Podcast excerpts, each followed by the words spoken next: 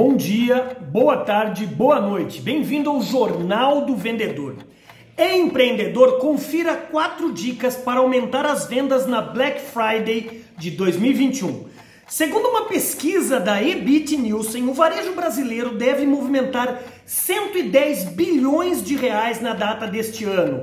E se você quer desenvolver uma Black Friday de sucesso, tenha foco no consumidor, atenção aos prazos de entrega e vários canais de atendimento.